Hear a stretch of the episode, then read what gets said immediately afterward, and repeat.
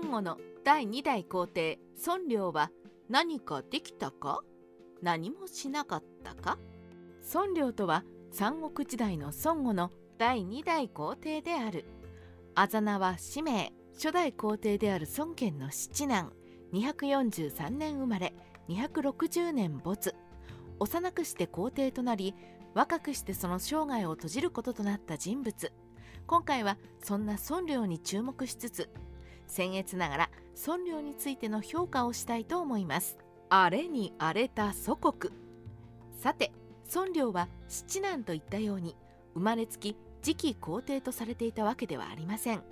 孫権には皇太子孫東がおりました。何もなければ孫良まで皇帝の座は回ってこなかったでしょう。しかし241年孫東が創生してしまいます。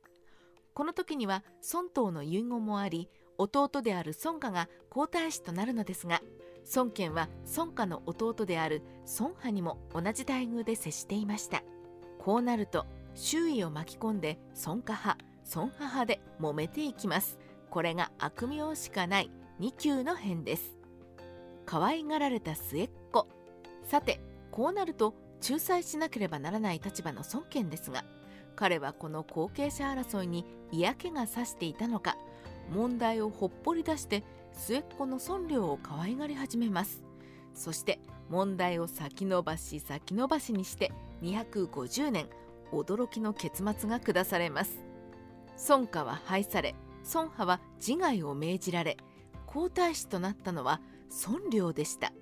そして252年孫権は没し10歳の孫良が皇帝となったのです。戦王に次ぐ戦王。孫権は最後に諸葛閣に孫良の補佐を頼みますがよりによってこの後で諸葛閣は義に大敗大敗だけならまだ良いもののその失敗を失敗で上書きしようとします。大敗によって失った信頼それを取り戻すために権力を握ろうとしたのです。このために諸葛閣は孫春によって殺されることとなってしまいました。しかし諸葛閣を倒した孫春が忠義心にあふれた清廉な人物というわけではなかったのは皮肉の端いえ皮肉としか言いようがなく今度は孫春のそして孫春亡き後は孫陳の戦王が始まるのです。悲運。257年この頃から孫良は孫陳と対決することになります。孫良は孫陳を除くべく異母子にあたる孫露伴らと計画を立てますがこれは孫陳に見抜かれ逆にクーデターを起こされた孫良は廃位。孫露伴らは流罪。この際に孫良の異母系である孫久が擁立されました。孫陳は後に孫久によって殺害されるものの会計王となっていた孫良の悲運はまだ続きます。260年孫良が皇帝になろうとしているという流言が流れさらに地位を落とされた孫良は自害。一説には孫良は孫久によって暗殺されたとも言われておりなんとも不幸な孫良の生涯は幕を閉じます。さてここまで見てきて孫良は皇帝としてどんな評価をされるでしょうか。何もしなかった皇帝？国をやりたい放題されてしまった皇帝？筆者の意見を述べてみたいと思います。孫良は何ができたか？孫良は皇帝となった時にはまだ10歳。そして廃位された時には15歳。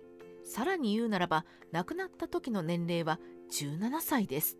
しかも孫良が皇帝となった時に呉は荒れに荒れていました。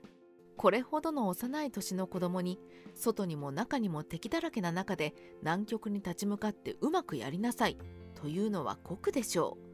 孫良が皇帝となった時には何もしなかったのではなく何もできなかったのでありもっと言うならば何かできたとして何ができたのかと言うべきであると筆者は思っています。小帝孫良孫良はとにもかくにも幼すぎました。その幼さに目をつけられていいように利用されたと言ってもよいでしょう。ただ孫良は幼かったけど成長したら間違いなく名君だった。というのは少しばかり疑問が残ります。孫良の人生はあまりに短すぎました。短すぎて何もできなくてそのままに過ぎ去っていきました。だから孫良の評価をするのはとても難しい。何かできたのではないかという希望と何かしたとして何ができたのかという絶望。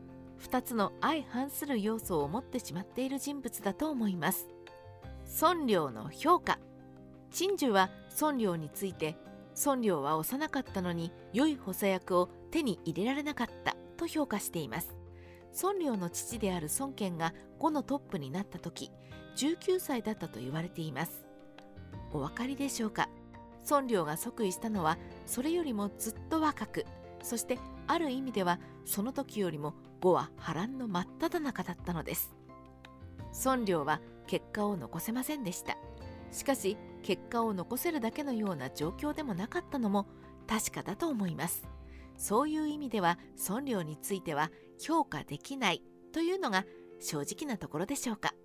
何もできなかったと非難はできないですが同時に本当は有能だったはずとも言い切れない。短すぎる生涯ゆえのついつい悲しい評価をしてしまう人物ですね。孫良は三国志ライター千の独り言。筆者の個人的な意見ですが孫良は幼すぎて評価がしにくい人物です。人物としても皇帝としてもあまりに残された情報が少なすぎて判断がしにくいのです。それでもおそらく幼いながらに自分が利用され何とかしなければそう思いながらも戦王を取り除こうとしてそして失敗した。